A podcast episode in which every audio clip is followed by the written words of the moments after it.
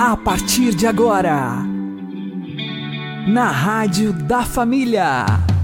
Abre, Senhor, os meus olhos com o seu poder.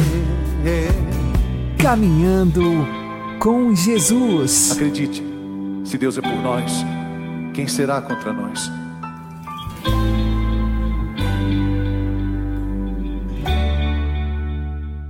Olá, meu querido irmão, minha querida irmã, ouvintes da Rádio Regional Esperança.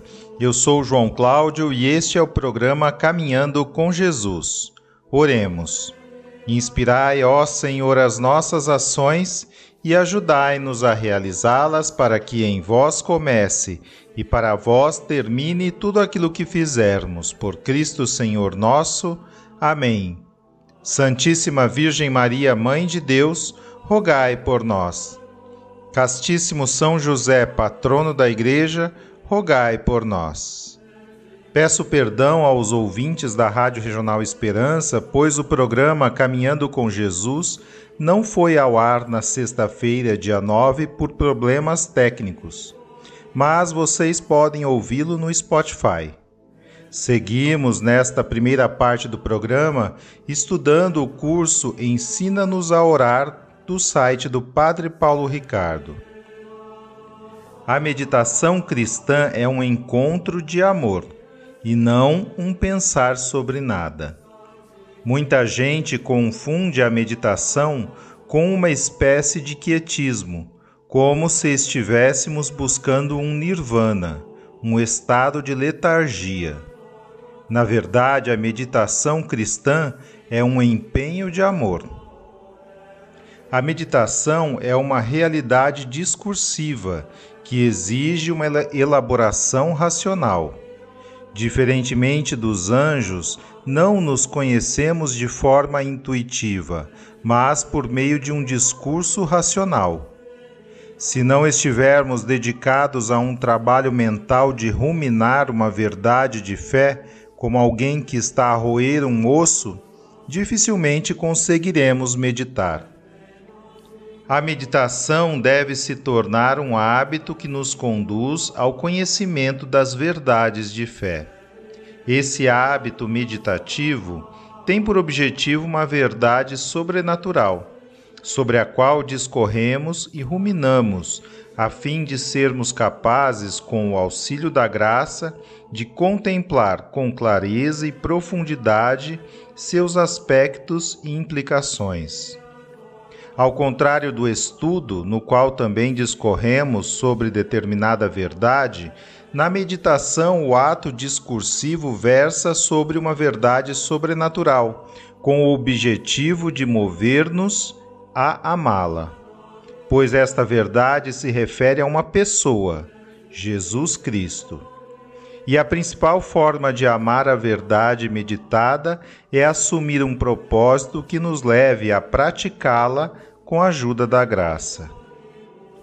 Se, ao concluir a meditação, não assumirmos um propósito concreto pelo qual nos dispomos a praticar a verdade meditada, reduzimos a meditação a simples colóquio. O amor possui implicações concretas e nos impele a uma mudança de vida. E sendo a meditação um empenho de amor, se ela não nos conduzir à conversão, não estará sendo uma verdadeira oração, mas apenas um teatro ou um exercício de fantasia. Quando eu me prostro diante do meu Senhor,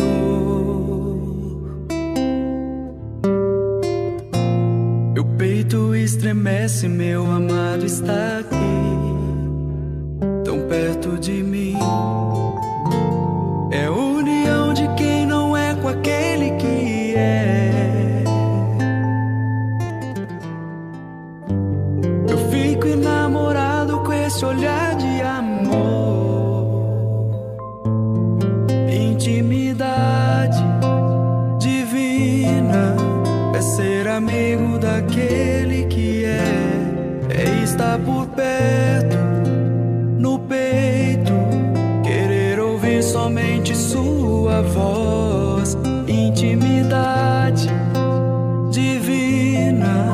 é ser amigo daquele que é, é estar por perto, no peito, querer ouvir somente sua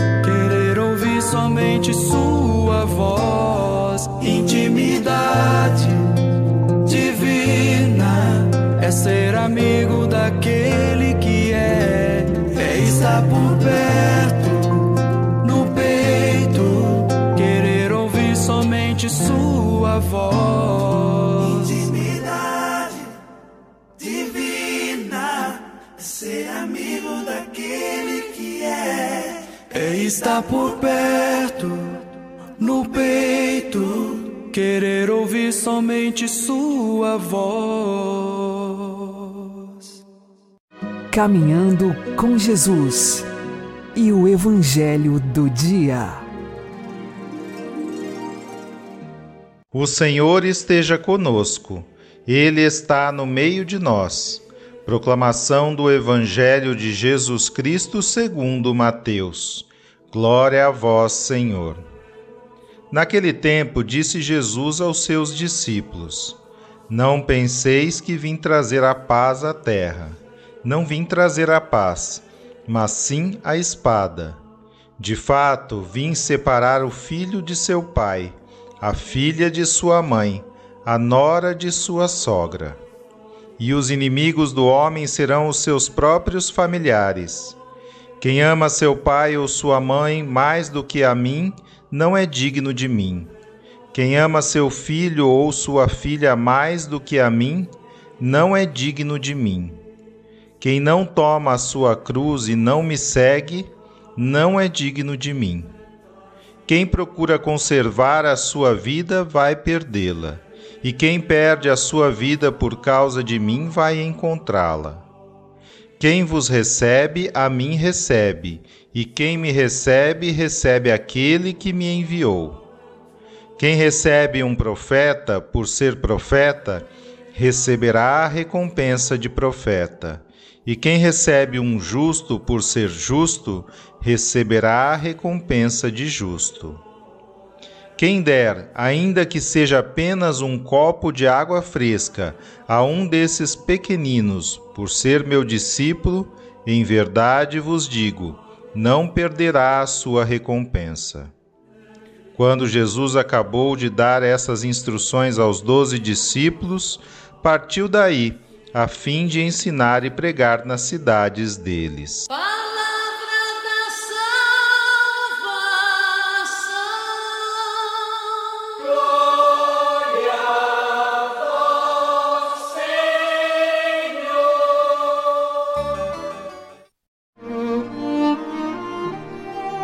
agora a homilia diária com o Padre Paulo Ricardo.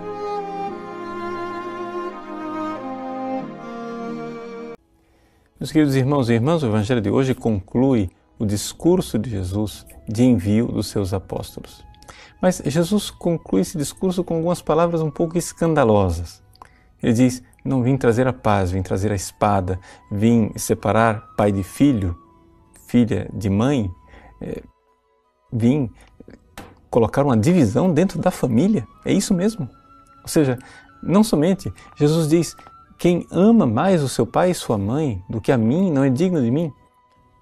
Mas a igreja não transmite um evangelho da família?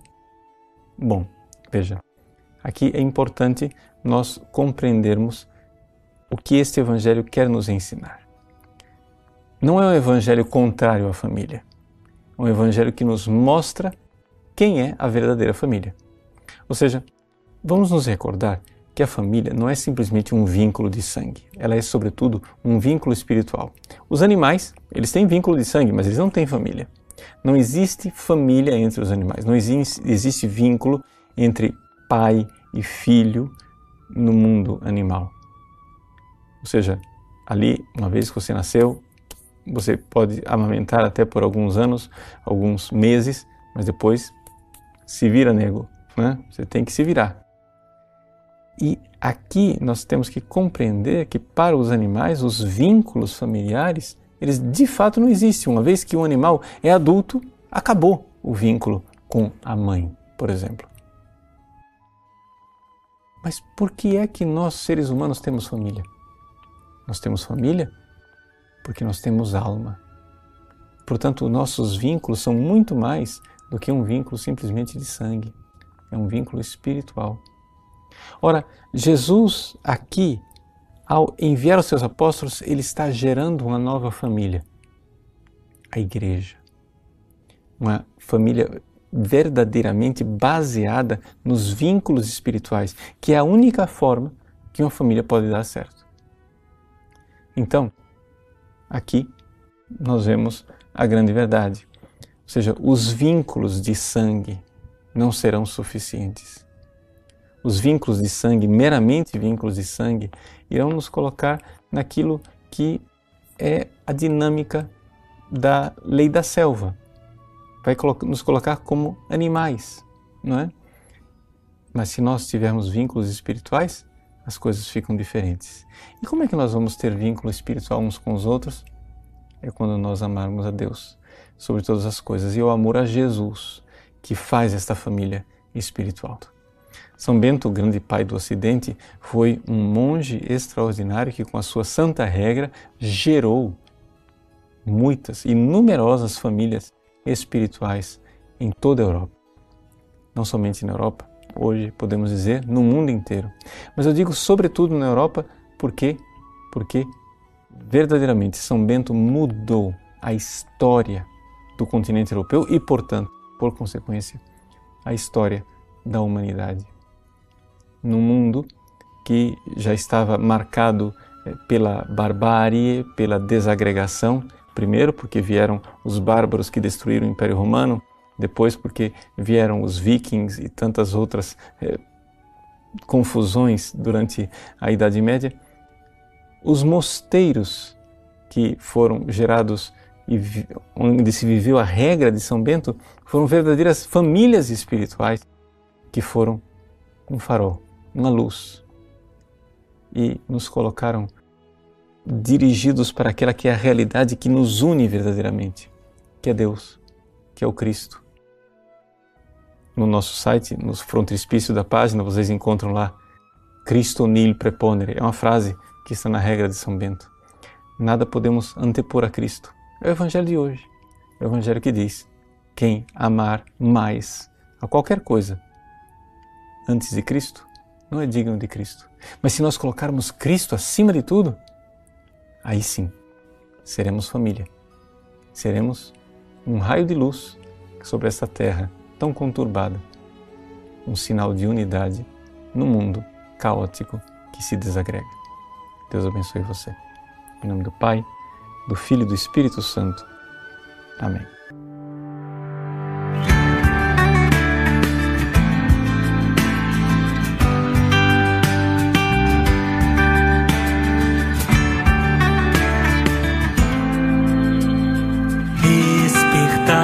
Senhor, teu povo, levantai os que caíram profetizamos tua restauração. Ressuscitai os que estão mortos, aos cansados dai vigor. Vem, converte os nossos corações,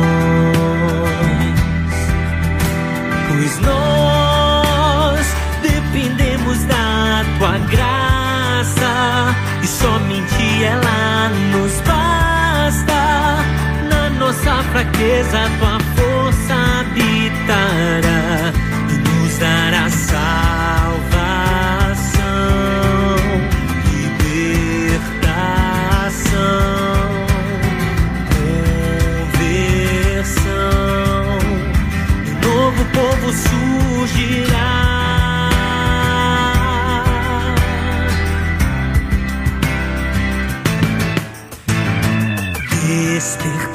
Senhor, teu povo, levantai os que caíram, profetizamos tua restauração.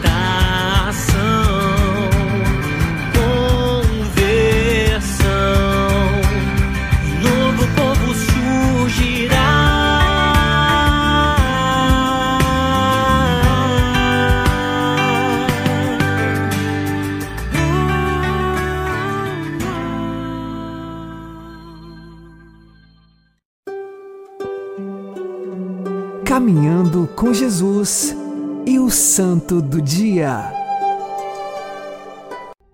Meus queridos irmãos, minhas queridas irmãs, com grande alegria, hoje recordamos a memória de um casal santo, os pais de Santa Teresinha do Menino Jesus, São Luís e Santa Zélia Martin.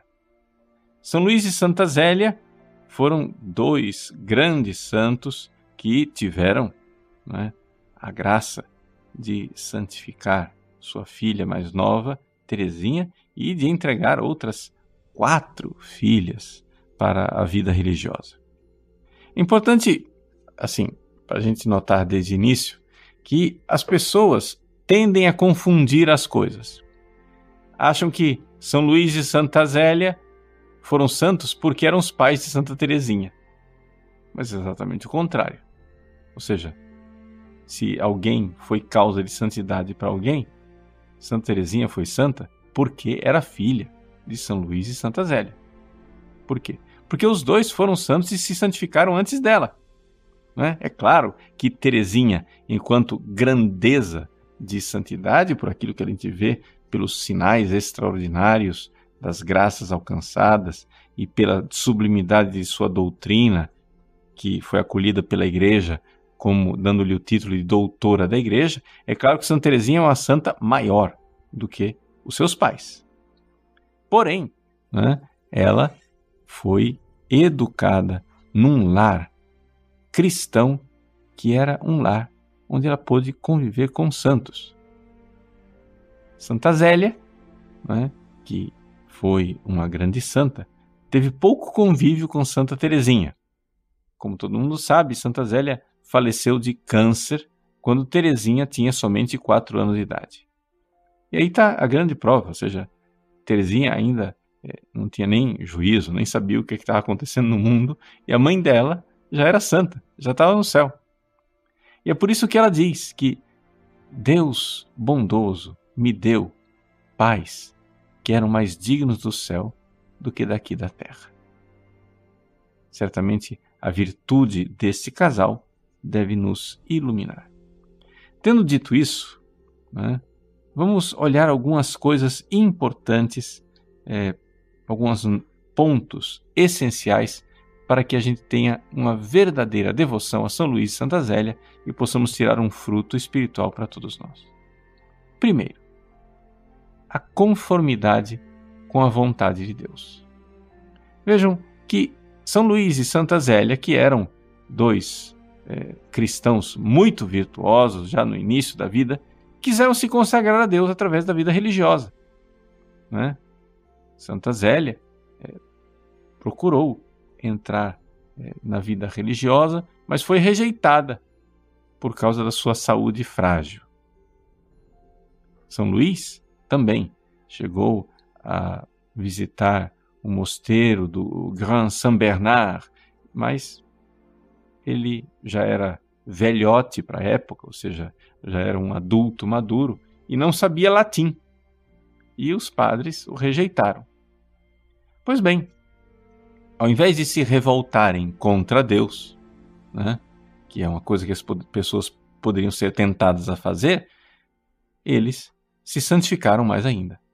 Vejam que Deus, no seu desígnio de amor, permitiu que os dois fossem humilhados, né? porque é uma humilhação.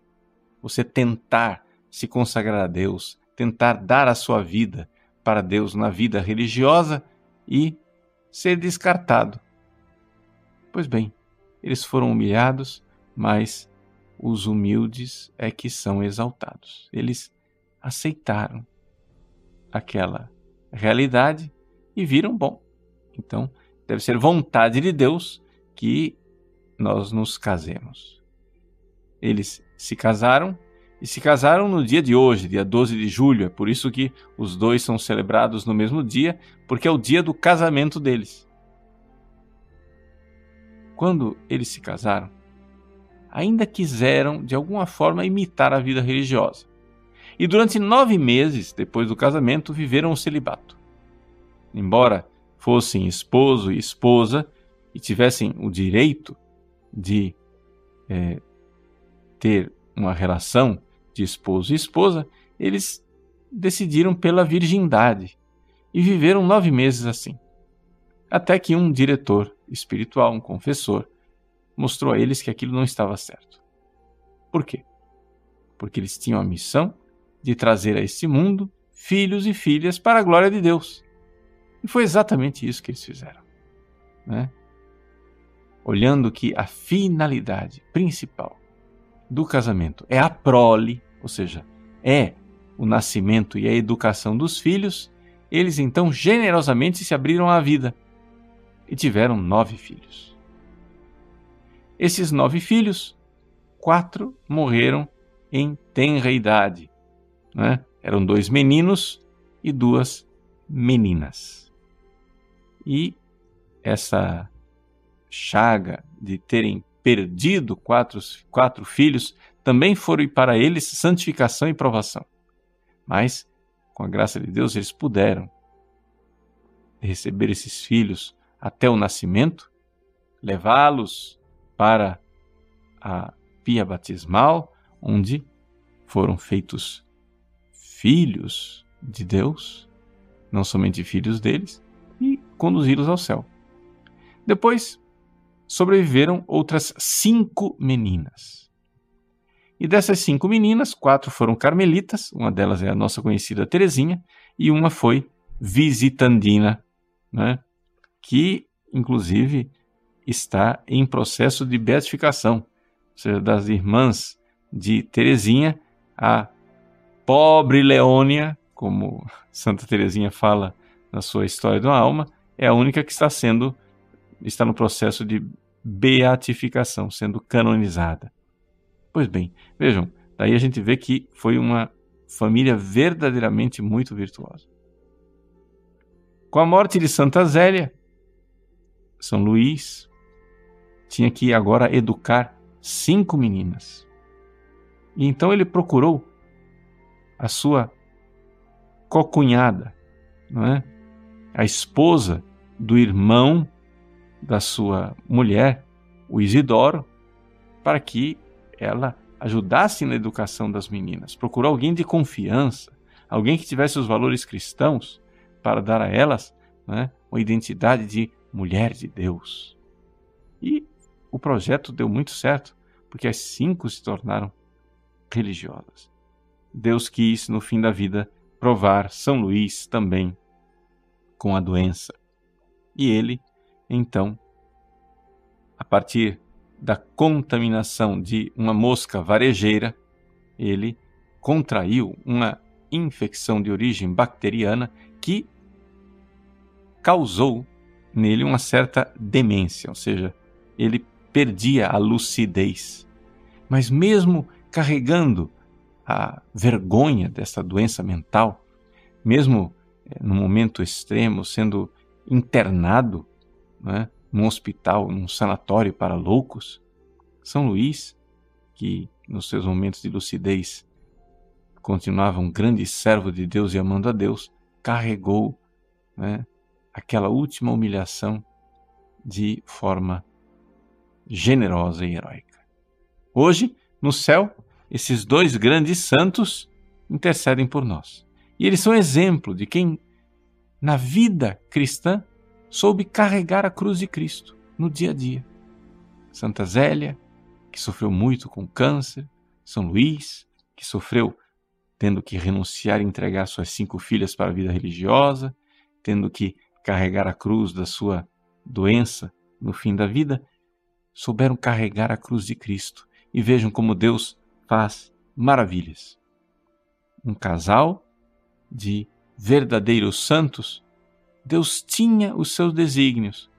No meio de tantas aventuras, digamos assim, e sofrimentos, contrariedades, havia uma mão invisível, uma mão bondosa e extraordinária de tal forma que Teresinha, no fim da vida, pôde escrever ao padre Adolfo, seu irmão espiritual. Ela disse assim: Eu tenho certeza que na nossa vida, até os mínimos detalhes são pensados por Deus na sua divina providência. Que São Luís e Santa Zélia intercedam por nós. Deus abençoe você. Em nome do Pai, do Filho e do Espírito Santo. Amém.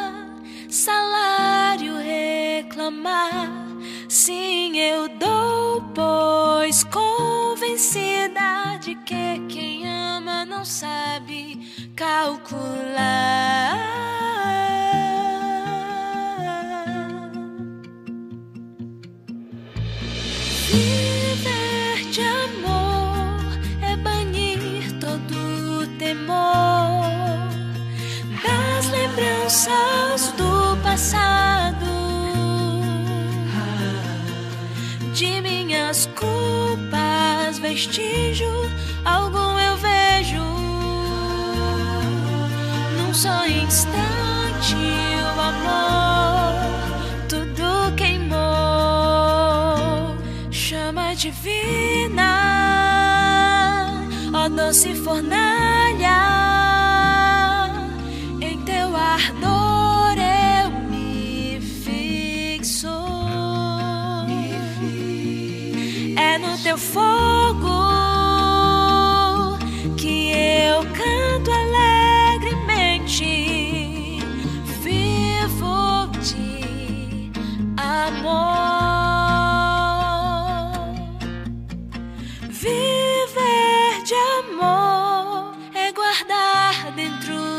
si.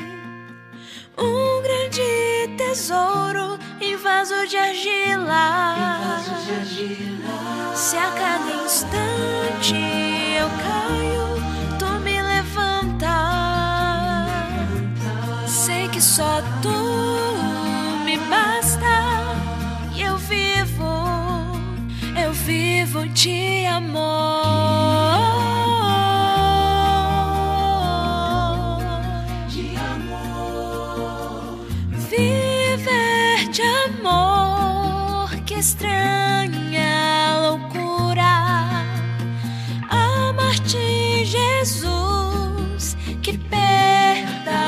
fecunda.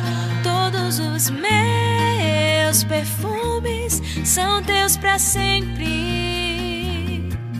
Eu vou cantar ao sair desse mundo.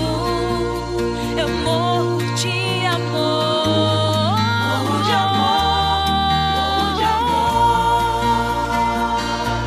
Chama divina, ó doce fornalha.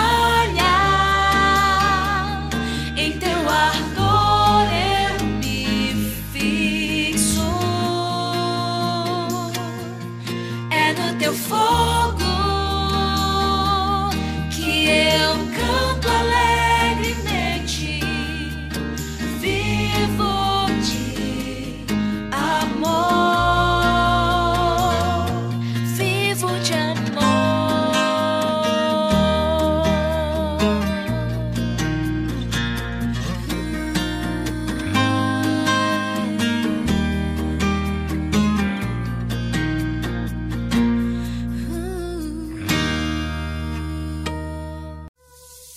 Agora você ouve o Catecismo da Igreja Católica.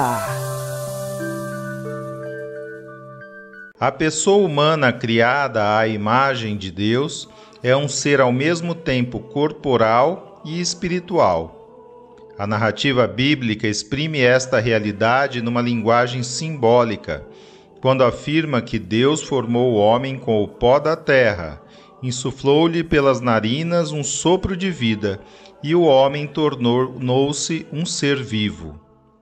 O homem, no seu ser total, foi, portanto, querido por Deus. Muitas vezes a palavra alma designa nas Sagradas Escrituras a vida humana ou a pessoa humana no seu todo, mas designa também o que há de mais íntimo no homem e de seu maior valor na sua pessoa, aquilo que particularmente faz dele imagem de Deus. Alma significa o princípio espiritual no homem.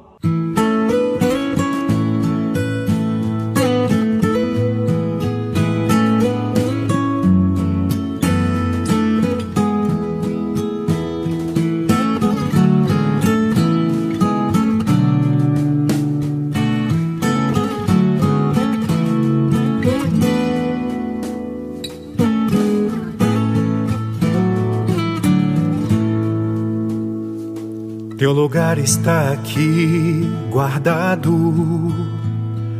Não me canso de buscar-te, pois tu és digno de louvor. Aqui estou para te adorar. Teu lugar está aqui, lado esquerdo do peito, onde tocas, onde andas, tu és perfeito. Sempre estarei aqui pra te adorar. Te vejo em tudo, toda a criação no extremo do mundo perfeição, em mim desejo te encontrar no lugar mais profundo. Te vejo em tudo, toda criação no extremo do mundo. Pura perfeição, em mim desejo te encontrar no lugar mais profundo em tudo. Aqui é o teu lugar.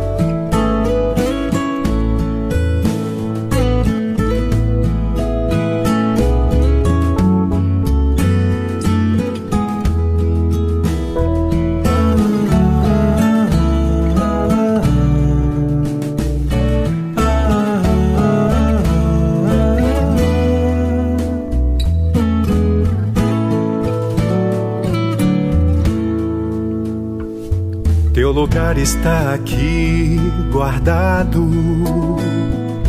Não me canso de buscar-te, pois tu és digno de louvor.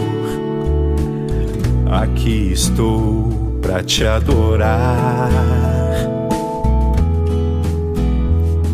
Teu lugar está aqui, lado esquerdo do peito. Onde tocas, onde andas, tu és perfeito. Sempre estarei aqui pra te adorar. Te vejo em tudo, toda a criação no extremo do mundo. Pura perfeição, em mim desejo te encontrar lugar mais profundo. Te vejo em tudo, toda a criação no extremo do mundo. Pura perfeição, em mim desejo te encontrar no lugar mais profundo em tudo. Aqui é o teu lugar.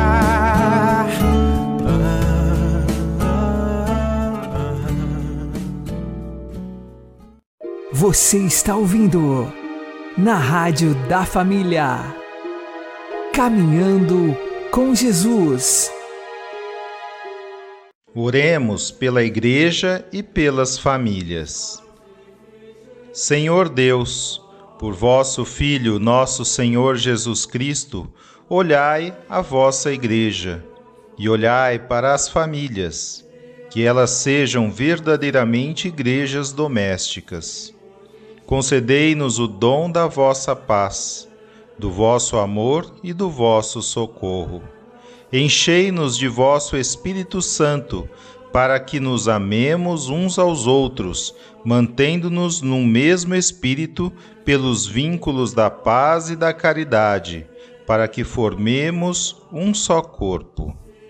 Que tenhamos uma mesma fé, como nós fomos chamados a uma mesma esperança por nossa vocação, para chegarmos juntos ao perfeito amor em Jesus Cristo. Amém. São Bento, rogai por nós. São Luís e Santa Zélia Martã, roguem por nós. Vocês podem ouvir este programa e os anteriores no Spotify. Lá estão também todos os créditos e links para as meditações, orações e músicas. Uma boa noite a todos, que Deus abençoe vocês e continuemos caminhando com Jesus.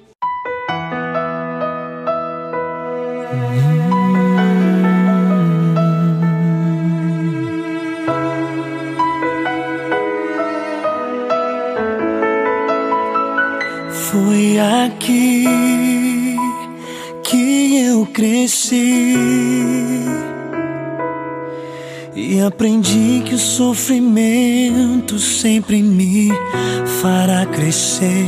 Foi aqui que eu aprendi que tudo posso, mas nem tudo me convém. no carinho da minha mãe, na firmeza do meu pai, o amor nunca faltou.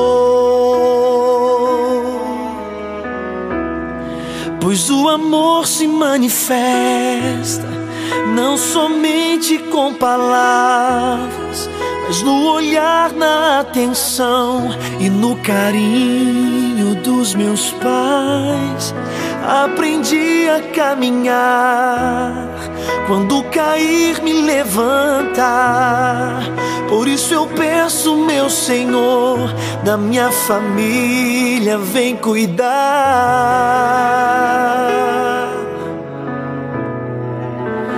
Cuida, Senhor, da minha família. Pois mesmo ela estando longe, parece aqui estar. Cuida, Senhor, de todos os meus. Vem com tua poderosa mão nos abençoar. Cuida, Senhor, da minha família. Pois mesmo ela estando longe, parece aqui estar. Cuida, Senhor, de todos os meus. Vem com tua poderosa mão nos abençoar.